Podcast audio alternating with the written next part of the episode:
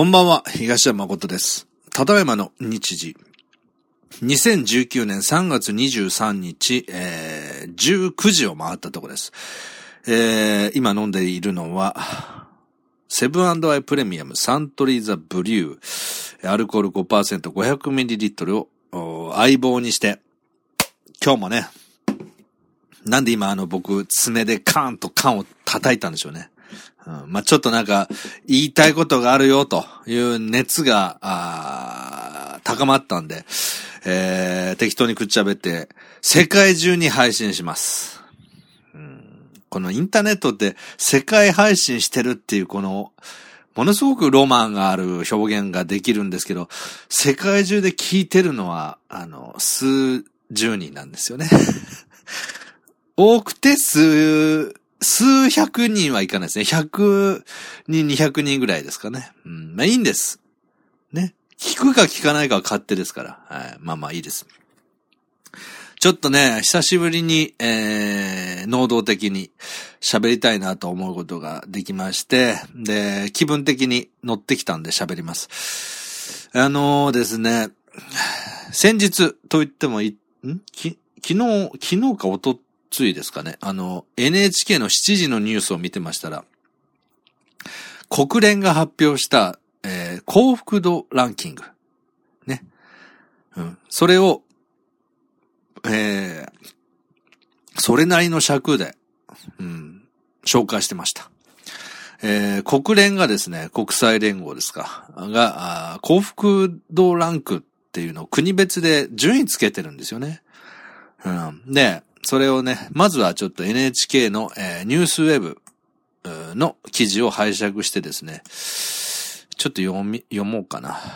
えー読もうかなっていうか、読ませていただきますですね。記事を拝借するんですから。うんと、そうですね。全体的に短めなので、全文読ませていただきます。これね、僕ちょっともう一言言いたかったというか、二言三言、いや、数十分言いたいことが、ああできたんで、うん、っていうか、数十分喋りたいと思ったんで、紹介します。はい。相変わらず、えーお酒を飲みながらの酒雑ですね。になりますから、時折ゲップがありますけど、えーご了承ください。はい。NHK、えーニュースウェブ、えータイトル、幸福度。日本は58位に後退。自由度、寛大さを、えー寛大さ、評価低く。という見出しです。ね。幸福度、日本は58位に後退。自由度、寛大さ、評価低く。ということですね。えー配信されたのが、あ3月の21日の19時8分。あ、ちょうど2日前です。はい。で、えー読みます。世界の国や地域の幸福度をランキングにした国連の報告書がまとまり、日本は去年より4つ順位を下げて58位でした。G7、主要7カ国の中で最も低く、台台湾や韓国を下回りました。国連は7年前から1人当たりの GDP、国内総生産や健康に生きられる年数、社会の自由度などを数値化し、世界の国や地域の幸福度をランキングにしています。7年前からだそうです。20日に発表された今年の報告書によりますと、フィンランドが2年連続で1位になったほか、2位にデンマーク、3位にノルウェーが続き、福祉や教育が充実している北欧諸国が上位を占めました。このほか、イギリスが15位、えーアメリカが19位でした。日本は去年より順位を4つ下げて58位でした。長寿国だけあって健康に生きられる年数は上位だったものの、社会の自由度や他者への寛大さを評価する数値が低く、主要7カ国では、えー最下位でした。アジアでは25位の台湾、34位のシンガポール、54位の韓国などを下回りました。このほか、中国が93位。うん。まあ、中国だけはすごく共感しますね。うんえー、政治や経済の混乱が続く南米ベネゼーラは、えー、108位となり、最下位の156位は、紛争が続き、去年8月に和平協定が結ばれたアフリカの南スーダンでしたと。はい。えー、まもなく終わります。これで半分ぐらいです。で、えー、小さい見出し。健康に生きられる。あ、違うな。えー、ん？あ、合ってんのか。健康に生きられる。2位。他者への寛大さ92。はあはあ、健康に生きられるでは日本は2位。他者への寛大さは92っていう見出しですね。本文です。世界の国や地域の幸福度ランキング、えー、幸福度をランキングにした調査は、国連が7年前から発表しています。幸福度は、一人当たりの GDP、国内総生産。健康に生きられる年数。社会の自由度。他者への寛大さ。社会的支援。政府やビジネスにおけ、えー、政府やビジネスにおける腐敗のなさなどを数値化したもので、国連は過去3年間のデータをもとに150以上の国や地域ごとにランキングしています。今年発表された日本のランキングは4つ順位を下げて58位でした。項目別では健康に生きられる年数がシンガポールに次いで2位。うん。これはすごいですよね。世界で2位。うん。これは、その内容云々じゃなくても単純に数字ですからね。で、一人当たりの GDP が24位。これがちょっと意外でしたね。もっと高いと思ってましたね。世界第3位の経済大国ですからね。で、えー、政府やビジネスにおける腐敗のなさが39位となっています。うん、一方、社会的支援が50位、社会の自由度が64位、他者への寛大さが92位と低迷しています。えー、あと2行です。ここ数年の日本の幸福度ランキングは、えー、4年前の2015年が46位、えー、2016年が53位、2017年が51位、2018年が54位となっています。という、ここまでですね、本文。えー、NHK さんのニュースウェブを拝借いたしました。そして全文読ませていただきました。NHK さんありがとうございます。えー、まあ最後の2行ね、えー、ですけども、だいたいまあ50位前後というのが、日本の、うん、直近5年ぐらいの平均ですかね。はい。で、僕がね、ちょっと引っかかったのは7時のニュースを見ていて、あの、NHK のアナウンサーがですね、ちょっとこうテンション高めにと言いますか、あの、幸福度ランキング発表されました。えー、日本は何位でした？まあ今記事で読んだ58位でした。韓国などよりも下回りました。で、えー、先ほど僕が読みました、えー、項目ですね。えー、い、いくつですか ?GDP と、えー、健康に生きられる年数、社会の自由度寛大、他者への寛大さ、社会的支援、えー、政府や、腐敗のなさ、6つですか。これの項目を、えー、紹介したっていう形で終わったんですけど、なんか幸福度ランキングで韓国、まあ別に韓国に対して今何か、あの、韓国と比較して日本が幸福じゃないって言いたいわけじゃないんですけど、NHK が韓国よりも下回りました、幸福度でっっていう言い方で終わったんですよね。で、えー、街頭インタビューもしていて、その映像が流れたんですけど、まあ4人、4人か5人ぐらいに聞い、3、4人ぐらいですかね。4人に聞いて、あの、もっと上だと思ってましたとか、あとは、えー、あくまで放送で採用された方のインタビューですけど、もっと上だと思ってたっていう意見とか、あとは順位を見せられて、あー、なんかわかる気がするみたいな、ぼやっとした、うん、ぼやっとした意見を言う人たちのみ紹介してたんですね。で、私、東山誠は自称表現者、哲学者、芸術家ですから、ズバッと、ズバッと言おうと思います。で、まず、この国連の、ね、国連が、あこの6つの項目にで、えー、調査した結果をランキング付けしてるって言うんですけど、僕ね、この6つの中で、一人当たりの GDP、これはまあまあ国内総センサー数字出ます。いいですよ。健康に生きられる年数、これも数字出ます。いいですよ。次、社会の自由度。他者への寛大さ。うん。これって数字として表せますボランティア例えば欧米なんかは、ボランティア活動を学生時代にするとかっていう、それが就職に有利とかってあるから、そういう、そういうのを他者への寛大さにカウントされていたら、日本は当然不利になりますけど、災害が多いので日本は。休日とかを利用して遠方までボランティアに行く方も多いですよね。うん。そういうカウントってどうやって細かくやるんですかって僕は思うんです。だから、社会の自由度と他者への寛大さっていうのは、これは数値化し、しにくいと思います。で、次、社会的支援。これも、えー、例えば、お、えーえー、北米ですか？北米、北、あ、ごめんなさい、北欧諸国ですね。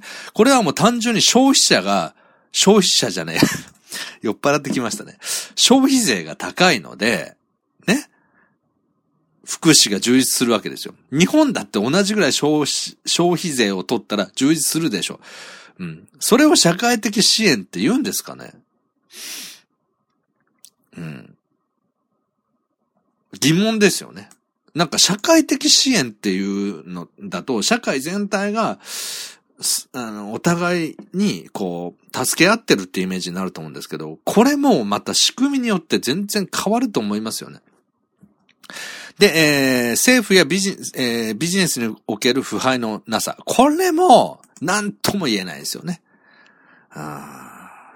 これらを数値化したもので国連が過去3年間のデータをもとに150以上の国や地域ごとにランキングしている。無理がありませんか？僕はすごく無理があります。で、無理があると思います。で、NHK が、こ、これを単純に紹介して、韓国より下でした、みたいな感じで言って、なんかちょっと笑顔で終わったんで、僕は 一言言いたかった。うん。はっきり言いますけど、僕はね、今、えー、あと3ヶ月ぐらいで僕は44歳になりますけど、今の僕の捉え方で言うと、日本は世界で一番幸せな国だと思います。はい。思ってます。これだけ、えー、例えば国の、えー、象徴的な、あもっと言うと、立ち、うん、なんていうかな、名誉とかそういう立ち、あの、見方で言うと、えー、国のトップであられる天皇皇后両陛下があれだけ品があって、えー、つつましやかに、そして、えー、時にですね、あの、素朴な感じ？すごくに、あの、災害が起きたら、北から南までですね、あの、えー、被災地を訪れて、えー、時に手を握りしめて、えー、ねぎらいの言葉をかけていくわけですよね。そんな、まあ、王様と言いますか。そういう、う天皇皇后両陛下みたいな、か、方が、国の象徴であり、ある意味、名誉で言うとトップである国って他にあります。なんかもっと権威があって、なんか威張る、威張るというか、う上下関係がすごく感じられるような王様っていうのは、ヨーロッパとかで多い気がするんですけど、日本の王様っていうのは、本当に我々に寄り添う形、そして品がある、上品っていうのがあって、そんな国がまず他にないってことですよね。あとは、えー、聖徳太子がね、えー、和を持って、と、えー、と、何でしたっけ？知識ないのに無理して喋るなって話なんですけど、えー、聖徳太子は、えー、ちょっと検索します。聖徳太子、えー、の、えー、和を持って、和を、和を、えー、あ、これですね。はい。はい。和をもって、えー、尊しとなす。うん、ね。和をもって尊しとなす。で、えー、これの本当の意味はっていうサイトに行ったんですけど、仲良くすることは尊いことだという意味だとされていますが、あ、ちなみに拝借しているのはトランス、えー、ドットビズさんです。仲良くするのは尊いことだと意味されていますが、それは間違いだと。本当は、えー、ど、どこだ？本当はって、どこ、どこにあるんだ？えー、和を何よりも大切なものとしなさいという意味だと。うん。素晴らしいでしょ。だから日本、僕はね、若い頃、日本って嫌な国だなとか、えー、差別があるとか、格差社会だ、社会だとかってマスコミに言われるまま、ある意味こう洗脳されてきたんですけど、あとは、えー、左翼寄りの、えー、ジャーナリズムみたいのが好きだったので、今でこそ大嫌いですけど、テレビ朝日とかが好きだったんですよね。あの、若い頃です。20、20代前半までですかね。今はもう真逆ですけど。ねえ、あの、そういうふうに思ってたんですけど、日本の例えば宗教観にしても、仏教が中心ではありますけど、キリスト教、えー、イスラムとか、まあいろんな宗教をごちゃ混ぜにして、ごちゃ混ぜにはしてませんね。それぞれの宗教に寛大で、クリスマスもあればお盆もある、うーん、みたいなことがあります。あと、食べ物についても、イスラム圏の、えー、食べ物を、えー、なんて言うんですか、あれ。いや、なんて言うんですすいません。ちょっと調べますね。これあの、この枠は僕の勉強時間でもありますから。うん。イスラム、えー、食事って入れたらいいですかね。食事。あ、し、生じって入れちゃいますね。酔っ払ってるんでしょうね。食事。ハラル。ハラル、ハラル。ね。ハラル。うん。イスラム教徒の方が安心して、えー、食事ができる。えー、ハラールハラールか。うん、ハラールですね。はいはい。こういう食材を選んで、えー、イスラムの方にも、えー、食べれるレストランを作ろうみたいなね、えー、人たちもいたりして、日本っていうのは本当にこう、えー、いろんな国の文化あ、宗教に寛大なんです。逆に、厳格、厳、うん、そうですね、厳格な、あ見方から、見方をする方からすると優柔不難っていうか適当に感じるかもしれません。ただし、僕はそう思いません。昔はそう思いました。もっと明確に、例えば明治維新の時に、あの、神社と、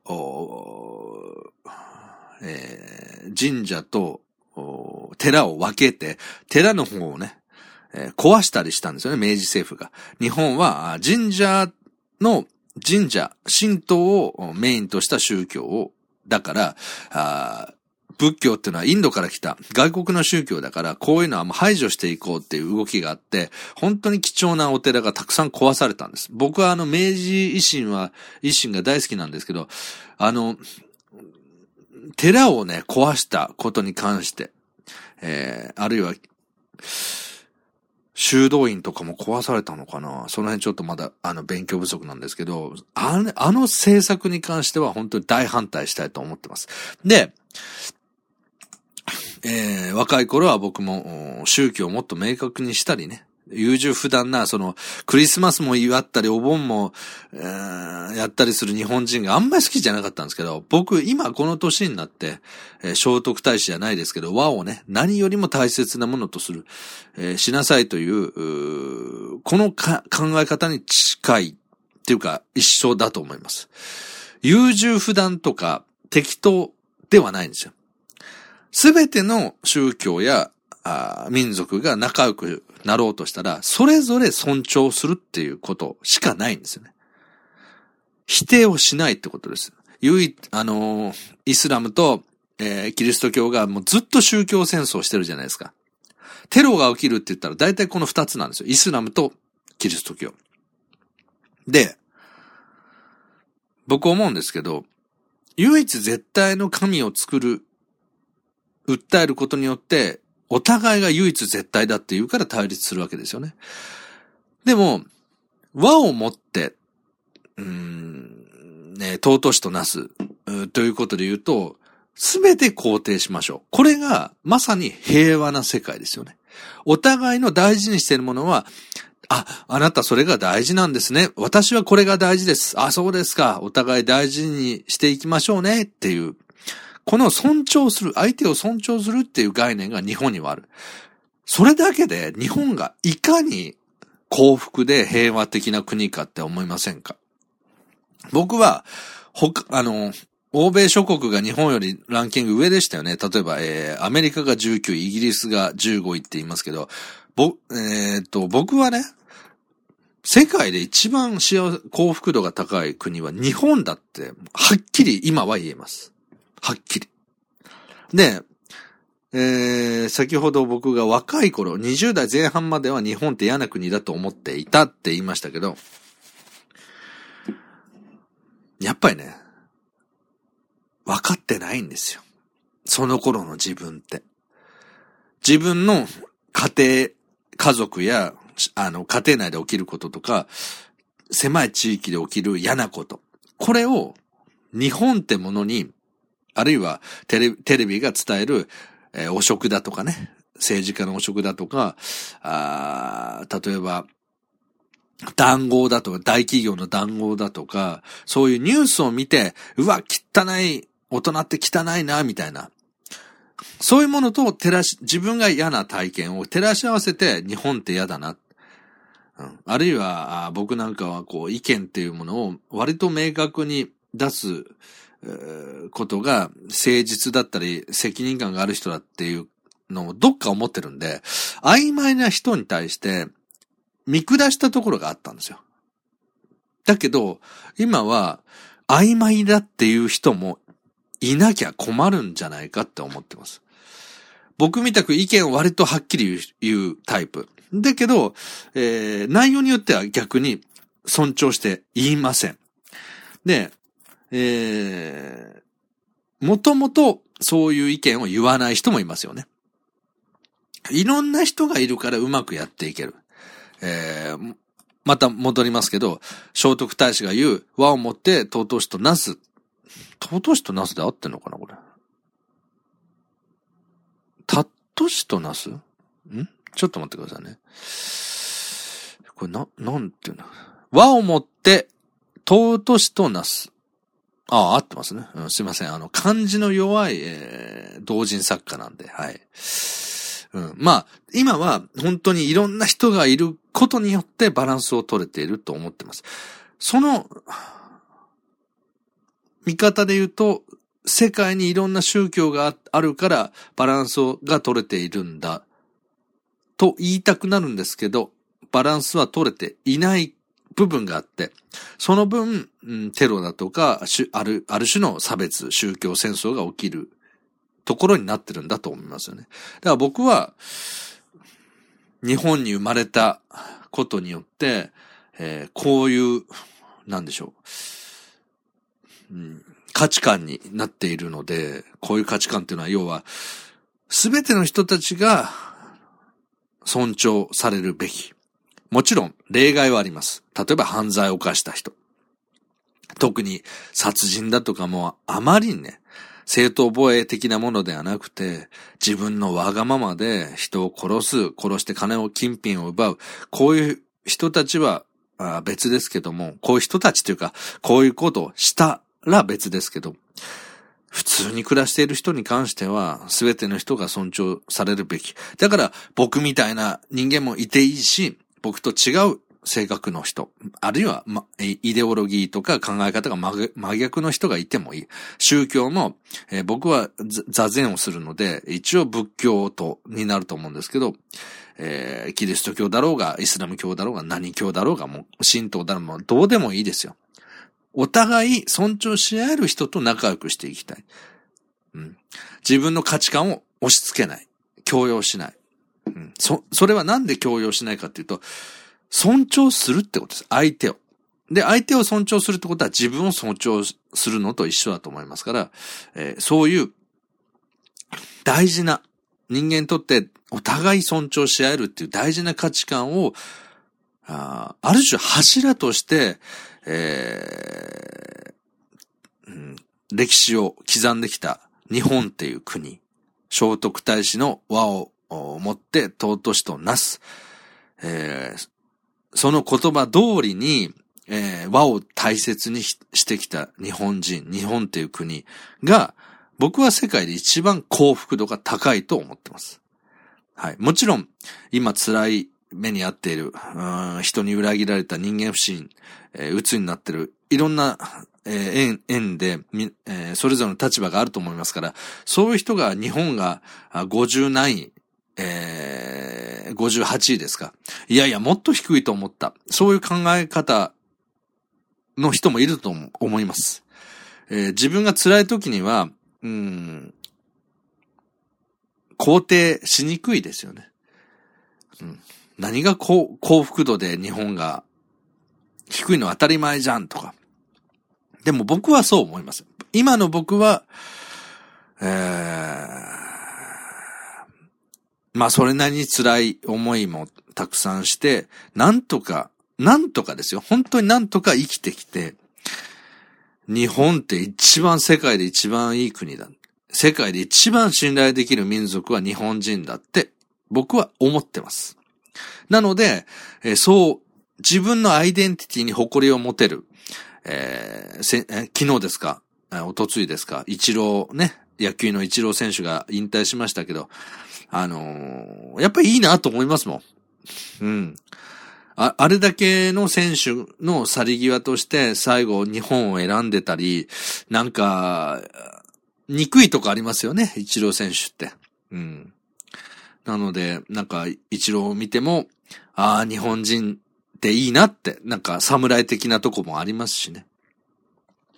なんかそんなんで、とにかく僕は、僕の中の、幸福度ランキングは国連の58位と違って日本がダントツで1位ですと。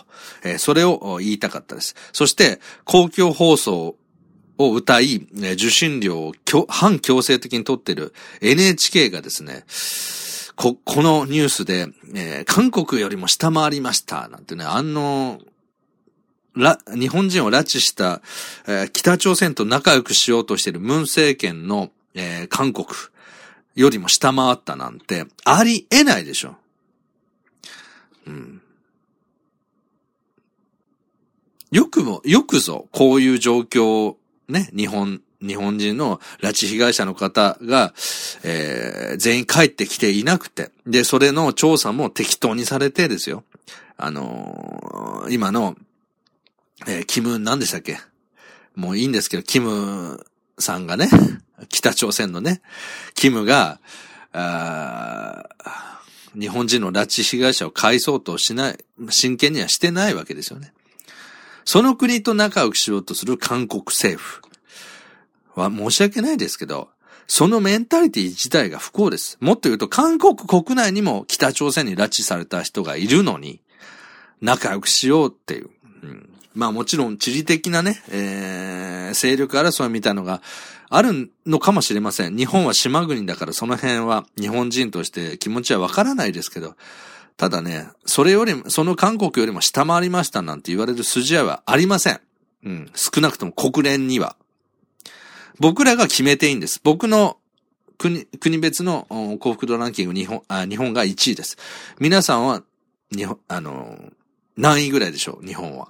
それも何位であってもいいんです。僕は1位だと思ってます。世界で一番いい国は日本です。はい。皆さんそれぞれ、えー、僕も尊重します。皆さんも僕の1位だと思うっていう気持ちは尊重してください。これが和を何よりも大切にしなさいっていう聖徳太子の教え、えー、だと思ってます。僕も皆さんがない、日本をないと順位づけても否定しません。そしてまたそれが時によって、えー、年齢によって順位が変わったり、うん、そういうこともやっぱり人生の勉強っていうか面白いとこだと思います。はい。とりあえず44になる、えー、3ヶ月前の43歳の僕の、えー、国別の幸福度ランキング、えー、世界で1位は日本です。はい。これを言いたかったです。以上でございます。